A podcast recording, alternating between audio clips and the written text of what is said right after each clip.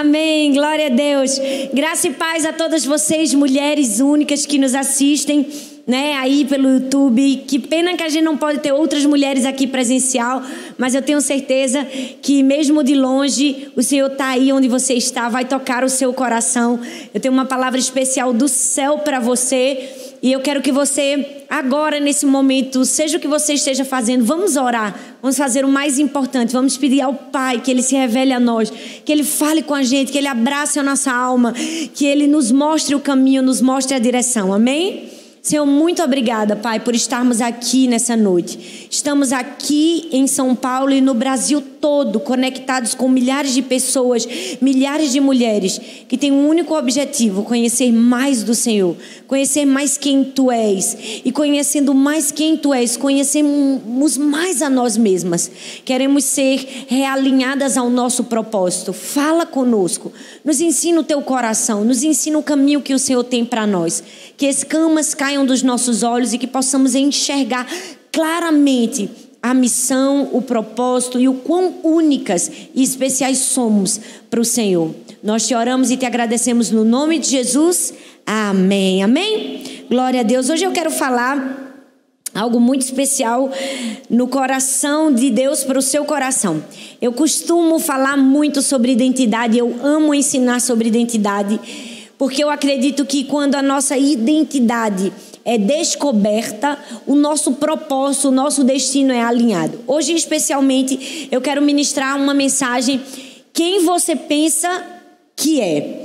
Eu não sei se você já percebeu, mas existem algumas perguntas universais que toda a humanidade em algum momento se questionou e que muitos tentaram responder e nunca conseguiram. Quem eu sou, de onde vim e para onde vou. Desde os primórdios da humanidade, os filósofos tentaram, tentaram explicar. E você pode dizer, pastora, mas eu sei. Sim, sabemos, porque a palavra de Deus nos assegura quem nós somos, de onde a gente veio e para onde a gente vai. Mas eu preciso te dizer que às vezes muitos cristãos pensam que realmente sabem. E quando vão para a prática na sua vida cotidiana, percebem que talvez não tem tanta certeza assim. Hoje eu quero falar para você que se todas nós mulheres soubéssemos de verdade quem nós somos e qual o destino que o Senhor traçou para nós, com certeza o mundo seria completamente diferente. Se cada pessoa conhecer a si, o plano de Deus para si, nós estaríamos causando uma revolução no mundo. Por quê? porque mulheres seguras de quem são, elas começariam projetos grandiosos. E não somente isso, mulheres seguras de quem são terminariam projetos grandiosos. O grande causador de não brilharmos talvez como deveríamos brilhar no mundo é por não saber responder essas perguntas, por não saber quem nós somos de verdade. E eu preciso te dizer que não é uma construção talvez tão fácil. No meio do caminho, quando a gente vai descobrindo a nossa identidade, alguns obstáculos aparecem para a gente. Alguns obstáculos que vêm para embaçar a nossa visão, para nos perturbar, para nos tirar desse caminho de descobertas. E esses obstáculos, às vezes, vêm das pessoas que nós mais amamos. Quem nunca foi interpelado? Quem você pensa que é? O que é que você está fazendo aí? Ou isso não é para você? E eu não preciso nem te perguntar, porque a resposta é óbvia. Com certeza você se sentiu ferida, machucada, né? Destratada quando você recebe uma palavra. Quem você pensa que é? Mas é exatamente essa palavra que eu escolhi para ser o tema dessa mensagem. Quem é você? Quem você pensa que você é? Porque você precisa pensar quem você é. E na verdade, não somente pensar, você precisa pensar bem sobre quem você é. Por quê? Porque se você não pensa bem, o diabo vai usar tudo isso para destruir você, para te enfraquecer, para puxar todas as suas forças. Por quê? Porque Satanás sabe que na vida a gente só tem duas opções. Ou a gente tem uma identidade bem construída, saber quem nós somos, saber que somos mulheres únicas e fazer um estrago no inferno ou ele sabe que se a gente não souber quem nós somos, a gente não vai ter força suficiente para fazer um estrago no inferno. Por isso que eu gosto de brincar. Eu sempre digo: toda vez que você tem algo muito grande para realizar, ou que Deus coloca um propósito grande no seu coração, pode ter certeza que o diabo vai fazer de tudo para destruir e para embaçar a sua visão. Eu brinco que ele é, ele tem um telemarketing no inferno, né? Ele pega o celular, liga para um bocado de demônio e faz: Ó, oh, Vamos perturbar a Thalita hoje, porque ela tem algo muito grande para fazer. Ela está descobrindo coisas novas, ela vai voar e a gente tem que perturbar ela. É exatamente isso que o diabo faz. Ele vem para embaçar a nossa visão. Ele vem para destruir. Porque destruindo a nossa identidade, ele destrói o nosso destino. O diabo quer minar as nossas forças. Por quê? Porque quando ele faz isso, ele vai minar a nossa identidade. Então hoje eu quero falar para você sobre três personagens bíblicos que foram atacados na sua identidade. Cada um tinha um propósito diferente, mas todos eles foram atacados na sua identidade para não cumprir o propósito que Deus tinha para a vida deles. Perceba que às vezes a gente acha que o diabo só ataca a gente na família, na saúde, né? A gente fala muito de Jó, que foi atacado na saúde, é, na missão. Mas você vai perceber que quase todos foram atacados na sua identidade, porque uma vez atacado na sua identidade, toda a sua vida é influenciada. A primeira pessoa que eu quero falar é um homem chamado Davi. Davi foi levantado para libertar. Esse era o propósito dele, era ser um libertador. Mas ele foi atacado na sua identidade. Como? Ele sofreu oposição dentro da sua casa. Você vai ver que eu construí esse sermão e ao falar desses três personagens, eu vou falar qual era a função que cada um tinha sido levantado e aonde ele encontrou oposição. Porque na vida da gente também é assim. A gente é levantado para fazer algo e a gente vai encontrar oposição em algum lugar. Davi encontrou oposição dentro da sua própria casa. A Bíblia diz em 1 Samuel, capítulo 17, verso 25 e 28, diz assim: Os israelitas diziam entre si: Vocês viram aquele homem? Ele veio desafiar Israel. O rei dará grandes riquezas a quem o matar também lhe dará sua filha em casamento e isentará de todos os impostos em Israel a família de seu pai. Davi perguntou aos soldados que estavam ao seu lado: O que receberá esse homem que matar esse filisteu e salvar a honra de Israel? Quem é esse filisteu incircunciso para desafiar o exército do Deus vivo? Repetiram a Davi o que haviam lhe dito e disseram: Isto é o que receberá o homem que matá-lo. Quando Eliabe, o seu irmão mais velho, ouviu Davi falando com os soldados, ficou muito irritado com ele e perguntou: Por que você veio até aqui? Com quem você deixou as poucas ovelhas no deserto? Sei quem você é, presunçoso, e como seu coração é mau, você veio para ver a batalha. Uma vez eu ouvi um, um, professor dizer que todas as vezes que ele lia o livro Dom Casmurro, que é um clássico da literatura, ele sempre descobria uma faceta nova, descobria algo novo. E a Bíblia é assim, na verdade a Bíblia é muito mais do que isso. A Bíblia é um, é um conjunto de tesouros. Você vai ver que você talvez pode ter uma caminhada longa cristã e já deve ter lido o mesmo texto centenas de vezes. E Todas as vezes que você lê, ou sempre algo novo pode te saltar aos olhos. Porque a Bíblia tem esse poder. Ela é sempre nova. Ela é sempre é fresca para nós. Ela tem sempre um ensinamento novo. E vamos falar a verdade. Se tem uma história na Bíblia que a gente pode tirar muitas lições, é a vida de Davi. E sabe, Muitas pessoas, quando falam de Davi, falam daquele menininho que venceu o gigante e como ele foi corajoso. E às vezes a gente não percebe essa faceta do quanto Davi foi tentado ou acusado na sua identidade. O texto diz que ele estava indo levar comida para os seus irmãos. Ele era só um entregador de comida. Mas quando ele chegou lá, ele começou a fazer perguntas aos soldados. E ele começou a perguntar o que é que está acontecendo, o que é que vai receber aquele que conseguir matar este homem. E quando ele começa a fazer aquelas perguntas, ele começa a receber as respostas. E algo mexe com o seu irmão. A primeira coisa que eu quero destacar nesse texto é que no versículo 25, o texto diz que os israelitas, eles ficavam conversando entre si. Eles diziam assim: "Vocês viram aquele homem? Ele veio desafiar Israel e o rei dará riquezas a quem o matar." Gente, Davi desceu E quando ele começa a conversar com os soldados, ele conversa com pessoas que tinham aparência de força, aparência de uma identidade bem construída, aparência de alguém que se achava forte. Mas por dentro eram pessoas fracas, por dentro eram pessoas medrosas. Por quê? Porque eles ficavam arrazoando entre si, eles ficavam dizendo: Você viu Fulano, você viu aquilo.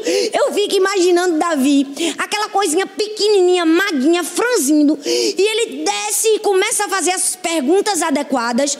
E quando ele começa a ouvir aquele burburinho daqueles homens que eram soldados, e se eram soldados e estavam no campo de batalha, venhamos e convenhamos, gente. A conversa deles tinha que ser o quê? Estratégia de guerra.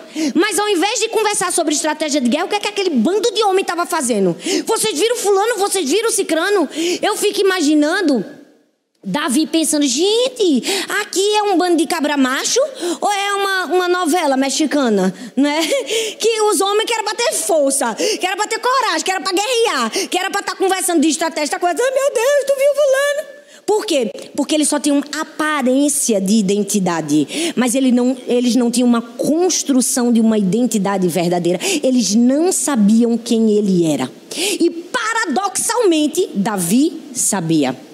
Davi, aquele que não tinha aparência, tinha essência. Ele sabia quem ele era e sabia para onde ele estava indo. Por quê? Como é que eu sei, pastora? Por que, que você está dizendo que eu sabia que Davi sabia? Porque a Bíblia diz que ele fez as perguntas adequadas. Ele não ficou, vocês viram Fulano, como o texto diz, que os soldados ficaram. Ele ficou assim: olha, o que é que vai ganhar quem matar? Porque eu vou matar, é certo. E ele começa a perguntar já recompensa. Uma pessoa que sabe quem ela é, ela não fica com medo daquilo que ela vai enfrentar. Ela já pergunta a recompensa que ela vai receber quando ela enfrentar e ganhar. Você entende? Essa tem que ser sua perspectiva. Você tem que entrar num campo de batalha não para ficar com medo e ficar chorando ou conversando o que é que o, o outro tem de maior. Sabendo quem você é em Deus, você entra certo da vitória. Mas sabendo quem ele era. Lembra que eu falei no início que quando a gente está construindo nossa identidade vai vir alguns obstáculos. O primeiro obstáculo que veio foi alguém para minar a sua identidade. E quem foi essa pessoa? O próprio irmão de Davi, Eliabe. Eliabe perguntou: "Com quem você deixou as poucas ovelhas? Com quem você deixou aquele seu pouquinho rebanho?" Sabe, é incrível ver o tanto que Davi conhecia quem ele era. Eu fico impressionada com essa história, gente. Porque no meio de tantas pessoas covardes e com tanto medo, chega Davi, um entregador de comida. Sinceramente, gente, eu gosto muito dos entregadores de comida, porque eles trazem uma coisa muito boa, né? Comida. Mas eu nunca vi um entregador de comida ser o protagonista de um filme hollywoodiano. Ninguém vai ver Batman e o entregador de comidas. Mas Davi vem para quebrar os paradoxos. Ele vem para um simples entregador de comida se transformar no herói, se transformar em alguém que vai mudar as circunstâncias. E toda vez que você aparentemente tiver algo muito simples nas suas mãos, uma função muito simples, como Davi tinha, um entregador de comida, mas dentro de você tiver um ouro da sua identidade, o diabo vai tentar minar você. O, o, diabo vai tentar destruir quem você é de verdade. E o diabo usou quem? Usou Eliabe. Usou Eliabe para afrontar.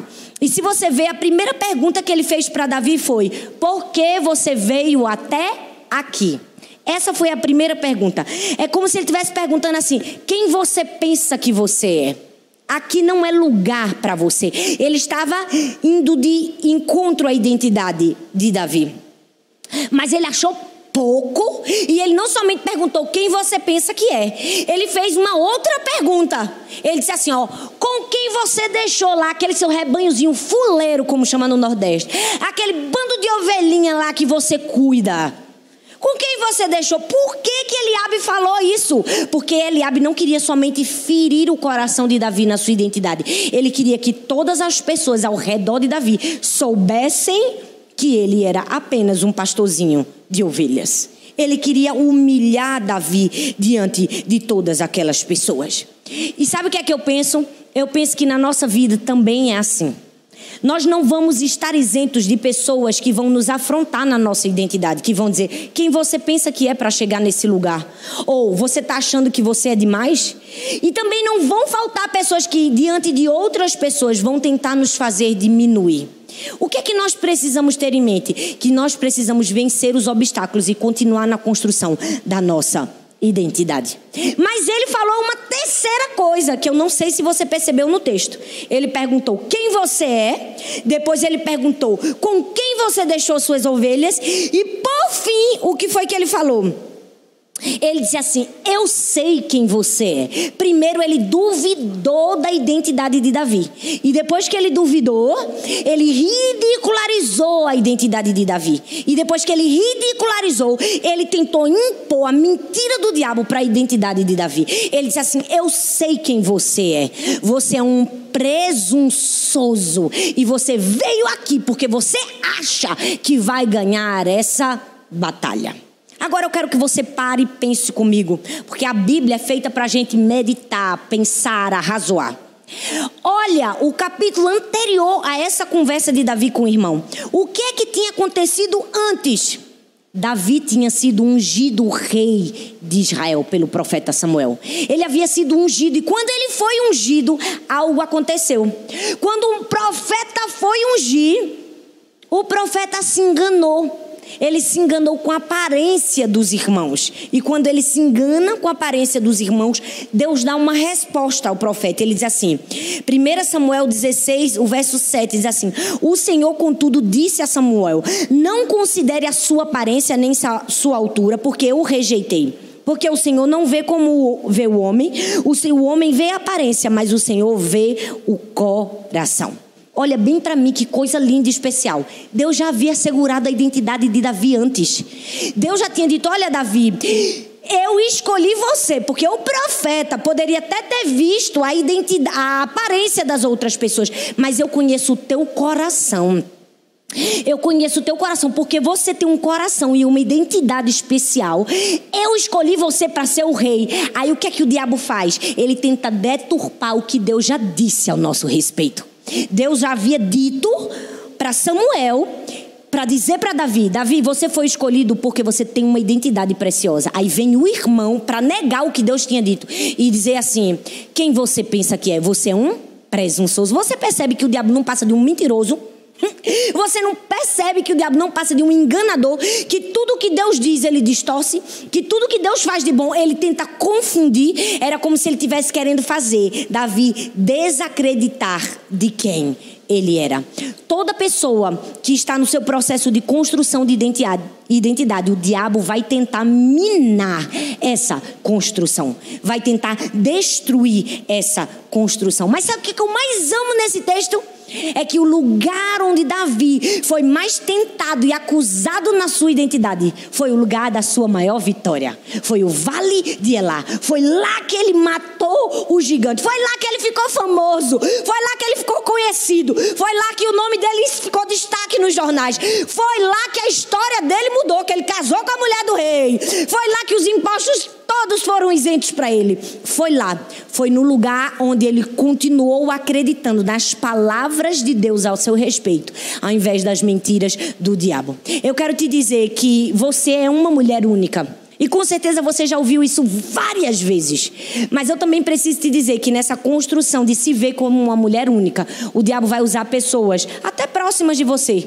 Irmãos, pai, mãe, amigos, pessoas que você ama para destruir a sua identidade, para dizer quem você pensa que você é. Ou para dizer, eu sei que você é presunçoso. Você precisa responder como respondeu Davi. Davi respondeu com a segurança de alguém que já havia escutado a voz de Deus e já havia crido. Ele simplesmente virou-se e continuou conversando com os soldados.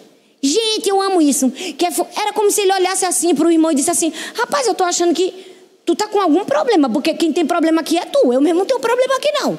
Ele virou e continuou a indagar os soldados, e não somente isso, ele venceu a batalha. Mas não só foi Davi que foi tentado na sua identidade, não.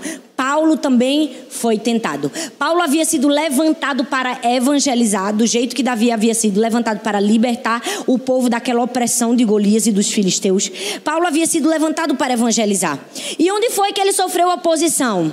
Davi foi dentro de casa, com os parentes. E Paulo? Paulo foi dentro da igreja. Não sei se você está conseguindo encaixar o que eu estou querendo te ensinar. Que você pode sofrer oposição na sua casa e também pode sofrer oposição na igreja. Mas eu vou chegar no fim e você vai conseguir amarrar esse fio que eu estou puxando. Paulo sofreu oposição dentro da igreja. Quem? Ananias. Ele sofreu questionamento de Ananias. Atos capítulo 9, do verso 1 ao 14, diz assim: Enquanto isso, Saulo ainda respirava ameaças de morte contra os discípulos do Senhor. Dirigindo-se ao sumo sacerdote, pediu-lhe cartas para as sinagogas de Damasco, de maneira que, caso encontrasse ali homens e mulheres que pertencessem ao caminho, pudesse levá-los presos para Jerusalém. Em sua viagem, quando se aproximava de Damasco, de repente brilhou ao seu redor uma luz vinda do céu. Ele caiu por terra e ouviu uma voz que lhe disse: Saulo, Saulo, por que você me persegue? Saulo perguntou: Quem és tu, Senhor? Ele respondeu: Eu sou Jesus, a quem você persegue. Levante-se, entre na cidade. Alguém lhe dirá o que você deve fazer. Os homens que viajavam com Saulo pararam emudecidos. Ouviam a voz, mas não viam ninguém. Saulo levantou-se do chão, abrindo os olhos, não conseguia ver nada. E eles o levavam pela mão até Damasco. Por três dias ele esteve cego e não comeu nem bebeu. Em Damasco havia um discípulo chamado Ananias. Ele era um discípulo, repare, que não era alguém de fora da igreja, não, era alguém de dentro um discípulo. O Senhor chamou numa visão e disse: Ananias, eis-me aqui, Senhor, respondeu ele. O Senhor lhe disse: Vá à casa de Judas, na rua chamada direita, e pergunte por um homem de Tarso chamado Saulo. Ele está orando. Numa visão, viu um homem chamado Ananias chegar e impor as mãos para que voltasse a ver. Respondeu Ananias, presta atenção na resposta de Ananias. Ele disse: Senhor, tenho ouvido muita coisa a respeito desse homem e de todo o mal que ele tem feito aos teus santos em Jerusalém. Ele chegou aqui com a autorização dos chefes dos sacerdotes para prender todos os que invocam teu nome. Qual é o resumo da ópera, como diz o ditado? Aqui estava um homem que perseguia os cristãos. Aqui estava um assassino frio e cruel. Era assim que era Saulo. Era assim que era aquele homem antes de ter um encontro com Jesus. E é fato que toda vez que a gente fala da conversão de Saulo para Paulo, Todo mundo quer falar dessa conversão hollywoodiana que Saulo teve, né? Porque só ele experimentou essa luz. O próprio se revelando a ele, dizendo: Saulo, Saulo, por que você me persegue? Saulo, eu sou Jesus. Vamos falar a verdade que a gente não vê conversão igual a essa aí solta pela Bíblia nem por, pelos dias de hoje, não é? Ele teve uma conversão hollywoodiana linda, maravilhosa, o próprio Jesus se revelando a ele. E às vezes acontece que a gente foca tanto nisso que a gente se esquece que Saulo também sofreu acusação na sua identidade. De quem, pastora? De Ananias. Porque quando Deus chama Ananias e diz: Ananias, você vai até um homem chamado Saulo, você vai impor as mãos sobre ele e você vai curar esse homem. Ananias quase disse não para Deus. Ele disse assim: essa, essa peça boa esse homem, esse assassino, esse homem cruel que tem matado os cristãos, ele pede carta para quem ele vê no meio do caminho prender e matar. Ananias estava errado? Não estava errado. Saulo havia sido um cruel? Havia. Pouco tempo antes você vai ver o episódio em que ele consente a morte de Estevão de maneira cruel, apedrejada. E ele é apedrejado, não é porque ele cometeu um crime, não, só porque ele servia a um Deus que Paulo perseguia. Então, é fato que foi natural para Ananias acusá-lo. Mas vamos falar a verdade, que você pode ser a pior das criaturas. Ninguém gosta de ser rejeitado na vida. Na verdade, minha gente, ninguém está preparado para ser rejeitado. Nós não fomos feitos para sermos rejeitados. E se tem um negócio que dói na gente, é ser rejeitado. Não é? Vai, imagina, teus amigos todos fazem uma festa, chama todo mundo, menos tu. Como é que tu se sente? Tu se sente péssimo, não é? Aquela pessoa que você é apaixonada, aí de repente te rejeita. Como é que você se sente? Você chora duas, três semanas. E essa é uma rejeição simples de lidar. Porque tem pessoas que sofreram rejeição paterna, materna, rejeições mais profundas. Eu preciso te dizer, ninguém foi feito para ser rejeitado.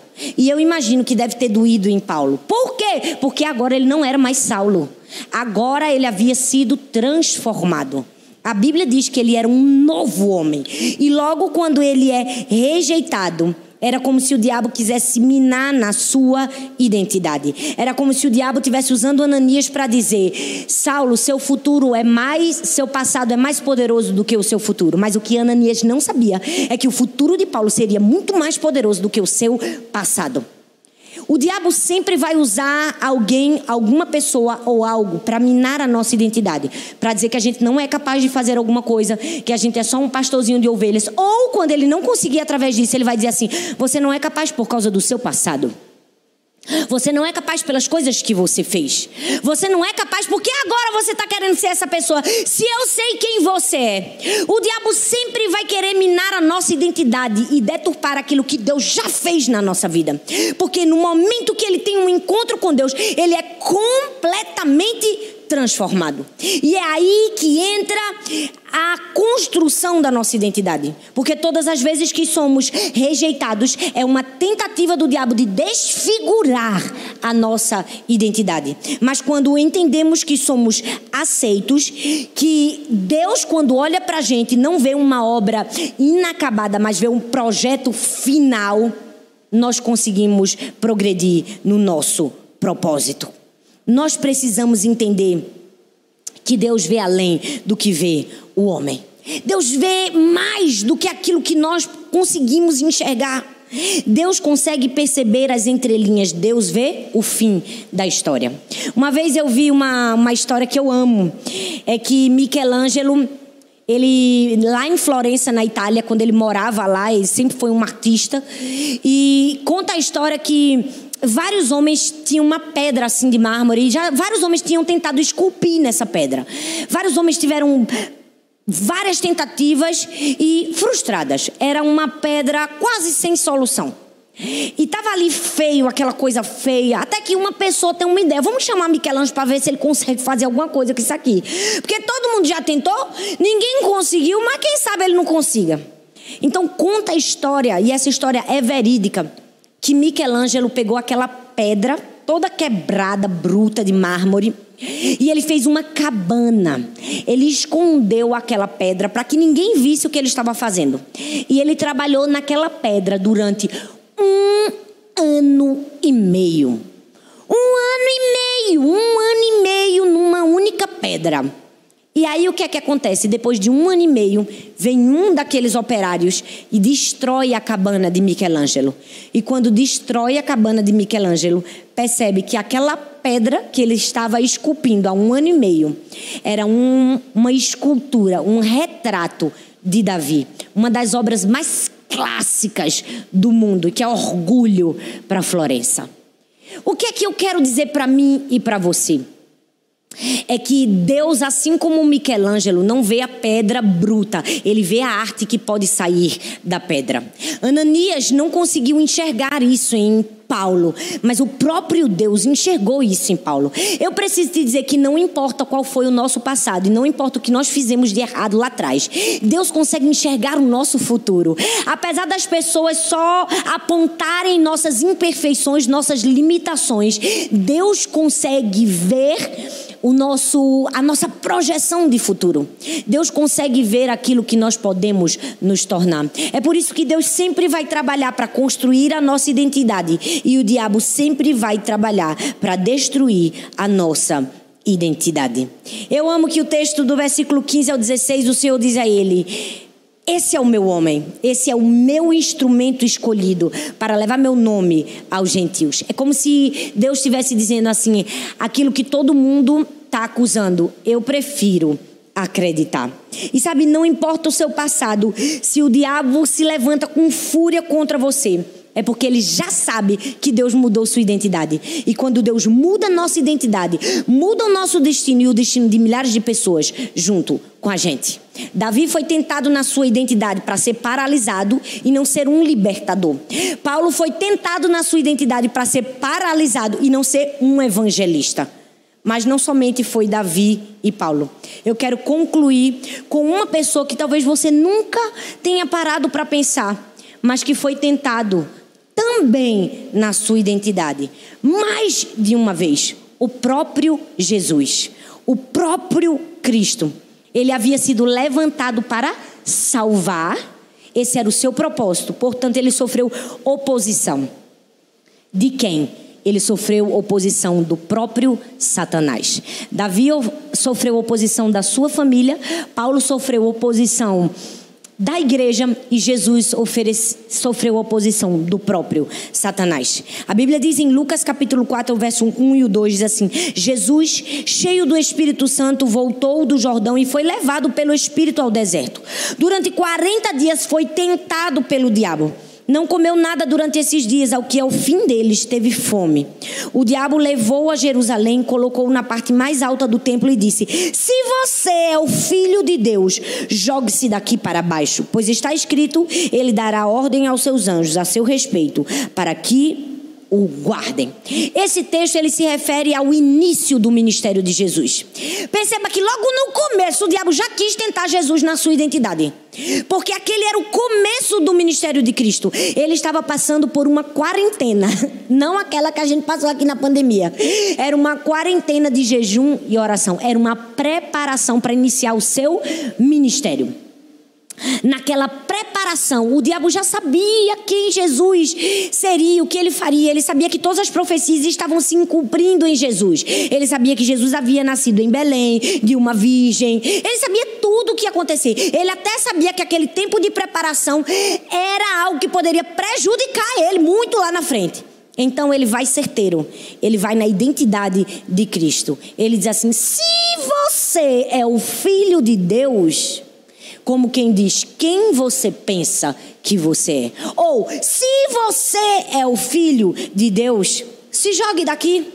Ele estava tentando a identidade de Cristo. E se você parar para perceber, o diabo também faz isso com a gente. Esse tipo de tentação. Como quem diz: já que você é uma pessoa tão especial, você consegue se expor ou ser vulnerável a determinadas coisas. Já que você é pastora, você pode deixar o orgulho entrar no seu coração. Ou, já que você é um líder, você aguenta firme a tentação, fica aí do lado dessa pessoa. Ou, namora de um jeito que você não deveria. O diabo sempre vai testar a nossa identidade. Ele fez isso no, no, começo do ministério de Cristo. E graças a Deus que Jesus sabia quem ele era e não cedeu à tentação do diabo. E aí, Jesus continua, e para encerrar, ele tem a última tentação do seu ministério. A última carta que o diabo joga contra a identidade de Cristo. A última, ele foi astuto demais. Ele viu que não conseguiu paralisar Cristo no início, nem no meio da sua caminhada. Então ele tentou fazer isso como? No fim no fim da caminhada de Jesus, no ápice, no momento mais importante do ministério do chamado de Cristo. Você percebe que o momento mais importante do ministério de Cristo foi uma tentação contra a sua identidade? Foi. O texto diz isso em Lucas capítulo 23, versículo 32 ao 43. Diz assim: Dois outros homens, ambos criminosos, também foram levados com ele para serem executados. Quando chegaram ao lugar chamado Caveira, ali crucificaram com os criminosos, um à sua direita e outro à sua esquerda. Jesus, porém, disse: Pai, perdoa-lhes, pois não sabem o que estão fazendo. Então, eles dividiram as roupas deles, tirando sortes. O povo ficou observando e as autoridades o ridicularizavam. Salva os outros, diziam eles. Salve a si mesmo, se é o Cristo, o Filho de Deus, o escolhido. Os soldados, aproximando-se, também zombavam dele. Ofereceram vinagre a ele diziam: Se você é o rei dos judeus, salve-se a si mesmo. Havia uma inscrição acima dele que dizia: Este é o rei dos judeus. Um dos criminosos que ali estavam. É, Um dos criminosos que ali estavam depedurados lançava-lhe insultos, dizendo: Não é o Cristo, salve-se a si mesmo. Mas o outro criminoso o repreendeu, dizendo: Você não teme a Deus, nem estando sobre a mesma sentença? Nós estamos sendo punidos com justiça porque estamos recebendo o que os nossos atos merecem. Mas esse homem não cometeu nada algum. Então ele disse: Jesus, lembra-te de mim ao entrares no teu reino. Jesus disse: Eu lhe garanto que hoje mesmo estarás comigo no paraíso. O diabo, vendo que não conseguiu paralisar Jesus no início do seu ministério, quando atentou contra a sua identidade, atentou contra a sua identidade no fim do seu ministério, no ápice, no momento mais importante que ele estava entregando a sua vida por amor a mim e a você, o diabo disse: Quem você pensa que é? O diabo disse: Se você acha mesmo que é o Cristo, salve-se a si mesmo, saia dessa cruz. Você percebe como é grave ser tentado na nossa identidade? Como é sério falarmos da nossa identidade? O diabo tentou a Davi, tentou a Paulo, tentou a Jesus e vai tentar você e a mim também. O que nós precisamos fazer? Saber quem nós somos. Saber que somos únicas e especiais para Deus. Saber que temos um chamado. Saber para que estamos aqui. Saber lutar contra as hostes do inferno. Saber conhecer quem nós somos, reconhecer a nossa verdadeira identidade. E eu quero terminar essa mensagem com uma ilustração de um pintor muito famoso chamado Doré, um francês. E ele conta a história que um dia ele estava fazendo uma viagem e ele esqueceu o seu passaporte, seu documento. Então ele precisava passar ali, eu não me lembro direito como era a história, mas aquela pessoa questionou quem ele era. E ele dizia: Eu sou do rei. E a pessoa: Não acredito, eu não acredito, eu não acredito. E até que não tinha mais como se provar, ele não tinha documento. Então aquele homem disse assim: Pois então, se você é do rei, pinte. Faça desenhos aí, faça rabiscos para eu ver se você realmente é esse homem. E aí conta a história que ele pegou um lápis, um papel e começou a riscar e a desenhar. E a obra de arte que ele fazia era tão linda, mas tão especial, que inacreditavelmente aquele homem disse: "É verdade. Nenhuma outra pessoa conseguiria fazer o que só do rei é capaz de fazer." Aquele homem sabia quem ele era, sabia o que ele era capaz de fazer e sabia qual foi o talento que Deus havia designado para a sua vida. O que é que nós precisamos, pastora, para vencer todas as tentações que o diabo vem contra nós? Saber quem nós somos, saber o nosso talento e qual o papel que Deus designou para que nós possamos cumprir. Para onde nós estamos indo? Eu quero dizer que aquelas três primeiras perguntas que eu falei para você na introdução do sermão: quem eu sou, de onde eu vim, para onde vou? O mundo pode não ter as respostas, mas nós temos as respostas. O mundo pode não conhecer, mas nós precisamos conhecer. Precisamos conhecer tanto a Deus, de maneira que possamos enxergar quem nós somos nele, para assim cumprir o nosso propósito, como cumpriu Davi, como cumpriu Paulo e como cumpriu Jesus, para que a gente possa terminar e dizer, como disse o apóstolo Paulo: Eu combati o bom combate, completei a carreira e guardei a fé. Aí onde você está, eu queria que você colocasse a mão no seu coração. Eu quero orar por você. Talvez você esteja pensando, meu Deus, como é tão sério isso? Como eu preciso realmente ter essa certeza de quem eu sou? Como eu não posso levar um assunto como identidade como algo frívolo, como algo simples, como algo que eu não devo dar devida importância? Como eu preciso reconhecer os ataques do diabo contra mim para minar o meu propósito? Eu quero que você coloque a mão no seu coração e diga: Deus, me ajuda a enxergar isso.